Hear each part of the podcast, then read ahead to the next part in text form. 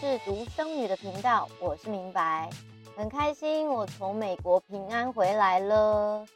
那我也是回国之后呢，订了一个新的麦克风，是 mini 麦。一方面我也想要测试看看它的这个音质到底有没有比较好，所以今天这样子录音，我也不晓得大家听完之后是怎么样。如果你觉得听起来不是这么顺的话，也欢迎留言让我知道一下。那有很多的朋友呢，就很好奇，说我就是去美国干嘛？其实我都统一回答，我是去进行了商务旅行。那我去美国主要商务旅行的目的，就是去参加我经营的一个网络平台，叫做 Shop.com 的一个国际的年会。每年的二月跟八月的这个时间呢，都会在美国的总部有。在北卡罗来纳州，就是他创立的这个地方，跟另外一边是呃迈阿密，是创办人夫妇他们主要住的地方的这两个点进行美国的年会。那这个年会呢，内容嗯，可能有些人不太认识我们的这个公司，就会觉得哦，年会嘛，听起来就是可能是拍手大会或者是什么激励大会，但其实实际上。会一直去参加，也不是大家都疯子好吗？就不会是 每一次都要花七八十万过去那边拍手，呃，不是七八十万啦，sorry，我讲错了，七八万去那边拍手尖叫，那真的是也没有必要。所以，呃，我今天这一集呢，想要跟大家分享的是，经营美安 shop.com 一定要去美国年会吗？那为什么？明白要一直去，我大概可能已经去了五次左右的这样的次数吧。其实第一次去也是纯属好奇，因为那个时候我已经经营一年了，然后我就想说，为什么我当初听到的这个商业模式，还有因为它这个平台是非常大的嘛，光是在台湾的部分合作的厂商就已经有大概那个时间点大概三千多家、四千家。当时看到的是，他有跟很多知名的连锁企业，例如说那个时候有华航，然后也有 Friday 跟 KKday、Klook，然后呃复兴空厨这些等等的，就是你可能听过的黑桥牌香肠、家乐福啊这些东西呃合作，所以我就很好奇，那这样子的商模。它的发源地，它的创办是在美国，它到底整体看起来是长什么样子？为什么我在台湾其实有很多的朋友不知道，或者是有些朋友他知道了，可是他认识的很粗浅，就觉得啊，你们就是可能卖瓶瓶罐罐啦、保养品啦，或者是营养补充品啦，或者甚至有些人觉得我们就是在卖高蛋白的一个公司。呃，所以我就觉得很 confuse，我就亲自飞去美国那边参与了第一次的年会。那坦白说，第一次的年会就已经非常震撼到我，因为美国那边的年会真的是非常的，呃，就是设计的这整个桥段是很紧密的，然后每一个章节每一个章节都有它很重要的部分。我就讲白话文，讲人话，大家听得懂的，好的，就是。嗯，美国他们会提前大概台湾半年吧，就会先上一些新的科技的东西，然后可能会上一些新品，或者是布达一些新的合作的厂商，然后合作的商业模式。那过去一路以来到底合作了哪些，我就不在这边一一的列举，我就讲我这一次最近听到的好了，我就热腾腾的刚飞回来听到的，就是这一次。因为呃，会因会跟这一些商模有新的结合，最主要就是他肯定在这几年的发展是很好的，所以公司才会去跟他合作嘛，不可能会去跟一个很落赛的产业合作。那疫情的关系，所以有很多的人他没有办法出门，甚至包含就是健身产业或者是瑜伽产业这相关的，也都面临了很大的。危机在这两两三年的期间，就是有时候哎又要解封了，然后又又突然又要呃进入什么警戒状态了，所以就变成是真的受到了很大的波及。那当然，同样的也有其他的呃相关产业，他们就开始转战在线上，那线上课程也是蓬勃发展，尤其是网络直播这个产业，它变得更更广吧。可以这样说，因为以前大家听到直播就觉得哦，卖东西呀、啊，卖才艺呀、啊，卖美呀、啊，唱唱歌啊这一些东西。可是也因为疫情的关系，它就马上瞬间大爆发，它卖的东西更多了，甚至你可以透过线上直播的方式去上很多的课程，包含就是运动的课，然后瑜伽的课程。所以这一次就有公布了一个很大的消息，我们跟美国的一间叫做。D 五十四的这个线上的健身公司就有一个很好的合作。那这个合作到底跟我们这一些呃经营的店主有什么关系呢？其实关系就在于，如果身边有朋友他是想要呃上健身课程，然后上线上的，那他有这么多的平台，他当然也可以参考我们的这个啊。我刚刚讲错了，它叫做五十四 D。那他如果选择了五十四 D 的课程，那他中间支付的这个教练费，当然这个教练费或者是这课程的费用不会特别贵，它可能就是在市场的均价，它也不一定会真的特别便宜，因为并不是特别便宜的就特别好嘛。所以它大概就是在一个均价的范围内，然后就当然看你买的堂数啦，你要上的这个。呃，难易度，然后来去决定你要上的这个课程是什么内容，然后支付这样子的钱。那等到这个客人他透过我的平台支付了这个教练费之后，我们当然中间就可以得到呃通路的利润，就是这个公司他会配给我们一些他本来就跟我们公司谈好的利润。然后再来第二个是让我真的觉得惊为天人，呃，他有跟一间美国的。帮别人在做一个税务规划的公司，去做了一个，就也很很特别结盟。因为我其实一直认识的 Shop.com，它就是一个消费平台，所以我以为它就是囊括了所有消费，除了卖车跟卖房，目前我们平台上面还不行。然后还有一些医疗用品，这些本来就不能在网络上面卖的就没有。但是其他食衣住行娱乐。你想得到的东西，基本上就是在网络上可以买到的，我觉得合理的都 OK。可是这一次真的很厉害，因为税务的这个东西是，嗯，大家都，尤其是开公司的中小企业，它可能有很多灰色地带是他搞不清楚的。可是其实像，呃，美国的政府，他们对于中小企业的可能创业或者是税务的这些减免啦等等的，像台湾可能就什么清创还是什么这些东西是。可以去争取的，然后你可以争取到一些经费，然后透过一些管道，你可以节税，合法的管道。那其实白纸黑字都写在那边，但是有太多的人，他可能忙碌在他自己的产业里，甚至是有些会计师，他没有因应这个税法的精进，他并不一定知道说，哦，这个东西轻而易举，其实就可以帮公司呃申请到，然后可以节省到一些。公司的税务或者是增加一些利润嘛，那这间公司呢，它就很很简单，它就已经都非常的走在很前面，它知道这个美国政府有哪一些东西是可以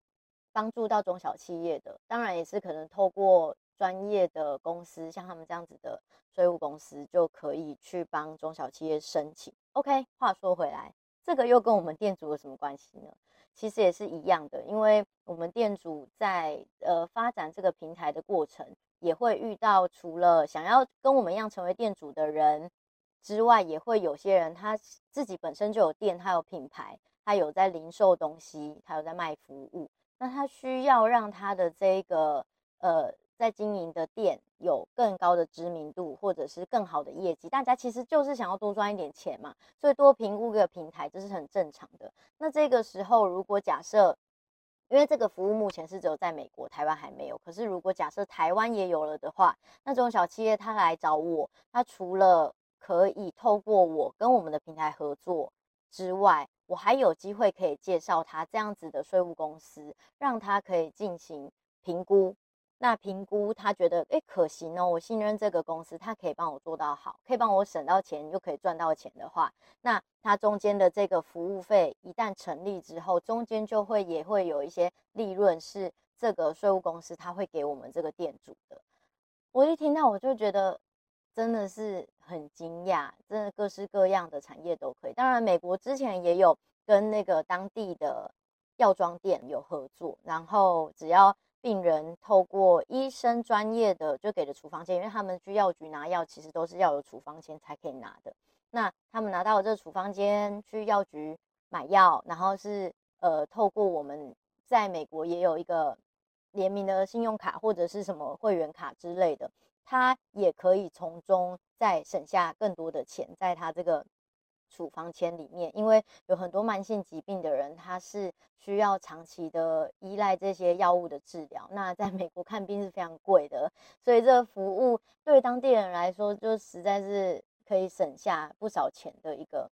服务办法，就是一个我自己觉得是一个更好的环境啊。当然，你也可以就是有很邪恶的心理去猜测说，哦，怎么可能就是世界大同啊什么的？当然，我必须说商业。它本身背后就是会有利益，那利益就看每个人怎么看。你要用更好的方式去呃帮助你自己的事业做成长，那当然是很好。可是如果你就是要耍一些小手段、短视经历的话，其实以一个人生拉长线来看的话，这并不符合一个它今其实并不是一个真正很好的效益跟利益，因为它就在这个地方昙花一现啊。那我们每一个人其实在人生当中追求的是稳定嘛。收入的稳定，事业的稳定，然后所有就是状态的尽量的平衡。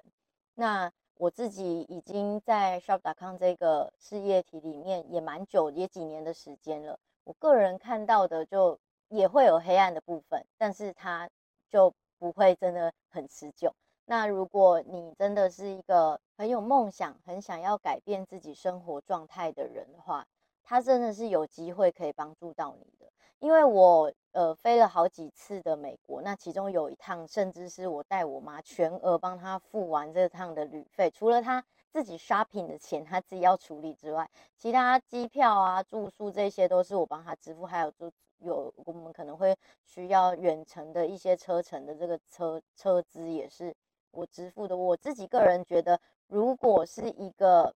在生活上没有。没有相当收入的人，他是没有办法达到这个。那我也不是说哦，我很爽啊，我这样子呃加盟了这样的商场，然后大家都说哦，对啊，那个网购是趋势啊，那所以每个人在经营这这样的事业，他就能够很顺风顺水。没有，我也是有非常多的挫折，而且其实也不少。可是我觉得每一次都有很好的突破。那在跌倒的过程里。后面站起来了，你也觉得他是哦很好啊，就收获啊，就养分啊，也蛮不错。就回过头去想啊，我第一次去美国的时候，真的非常的穷，经济很拮据，就好不容易在一边念书，然后可能以前打打工，然后攒下了一些积蓄，还有包含我毕业之后有到。台北的公司上班，然后扣除掉了这边的生活费、房租，慢慢的存了一笔大概十万块、十六万的这个收入吧。那我就毅然决然的带着这些收入飞，然后发现，哎，十六万在美国要住三个月，实在 非常的煎熬。所以，呃，当我我前面先去那个旧金山自助旅行，然后后面大概有一个月的时间就有飞到。那个时候是去北卡罗来纳州，还有纽约，就是进行这样公司的培训。那我还记得在转机的时候，因为自己也是第一次去到这么远的地方，也不是很了解这整个到底要怎么搞，然后英文也很破烂，所以呃一度那个飞机跟飞机之间的时间在定的时候没有算好，不知道说哦，原来我中间。间隔了一天，我隔天才要飞，所以那一整天我哪里也不敢去，我就待在那个机场里面。然后因为真的太累了，我还甚至就直接睡在那个机场的地毯上。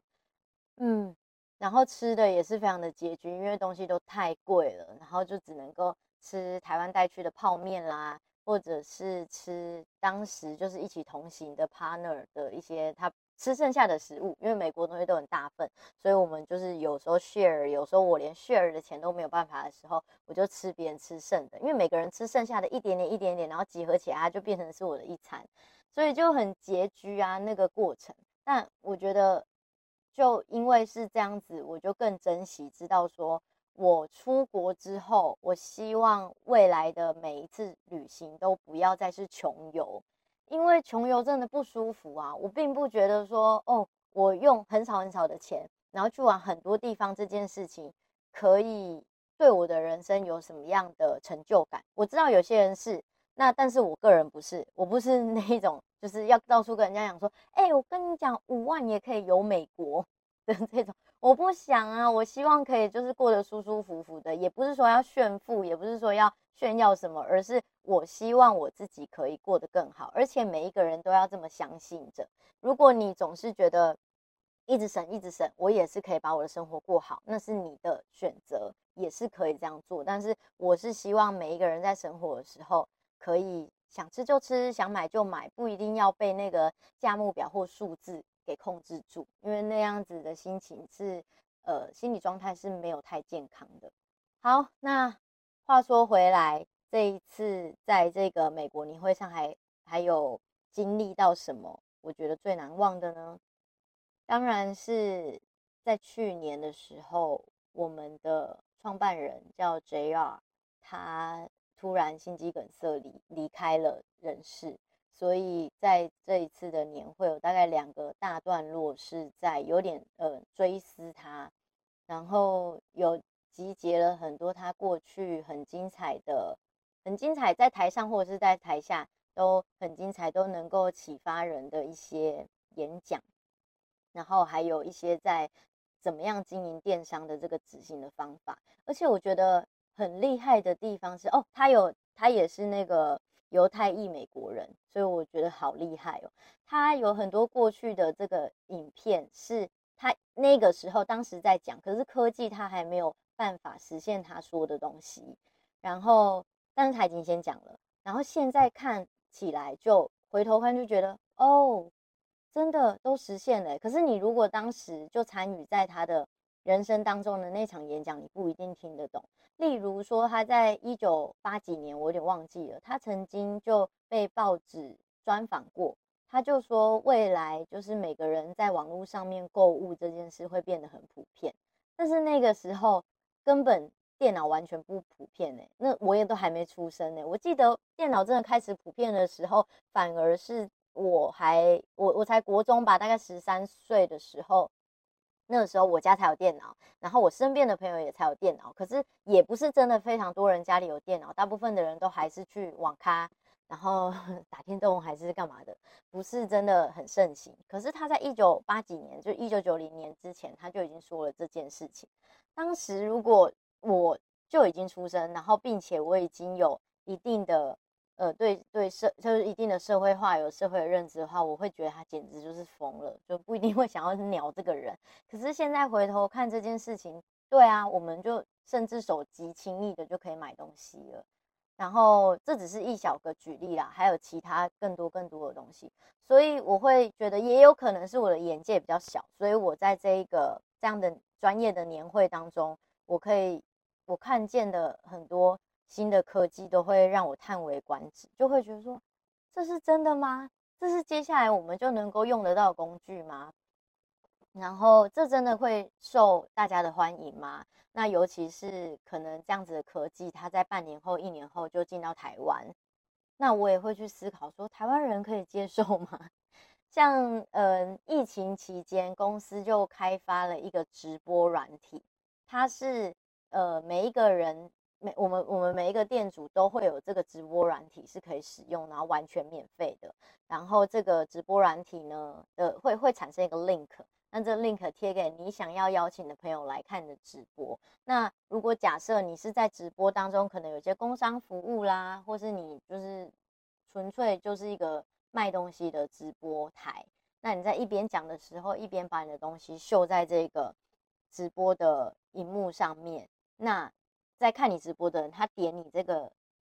你你放上面的放上去的产品之后，他就可以直接 link 到购物车，然后进行结账。那回来之后呢，我也去参加了 YouTube 创作者年会。那在创作者年会当中，有那个呃 YT 官方的员工来布达说，接下来 YouTube 的这个平台，它会扩展的另外一项新的科技，其实就是我们当时疫情就已经开发好的 Shopline 的这个软体。就所以未来 YouTube 也是一样，如果你在 YouTube 上面直播，或是你看直播，那这个直播主他也会秀他的呃在卖的产品或在说的东西，然后你也点进去，基本上就能够完成这个导购的动作。所以说，就我们公司前面都已经做得非常的好，那只是我个人不太会运用这个工具，而且我其实今天会决定要开 Podcast，而不是做一个 YouTube 频道。很显然的，就是因为我不太想露露脸，然后呃，我觉得那样子的演绎方式让我觉得压力比较大，还有过去没有那么多题材跟感触啦，所以我会觉得自己真的有很多的东西不是很懂。就算我拼命的看书，拼命的在 Google 的世界里面去找答案，我可能也还没有办法预测到接下来未来会走到什么地方。那也许这个也是我。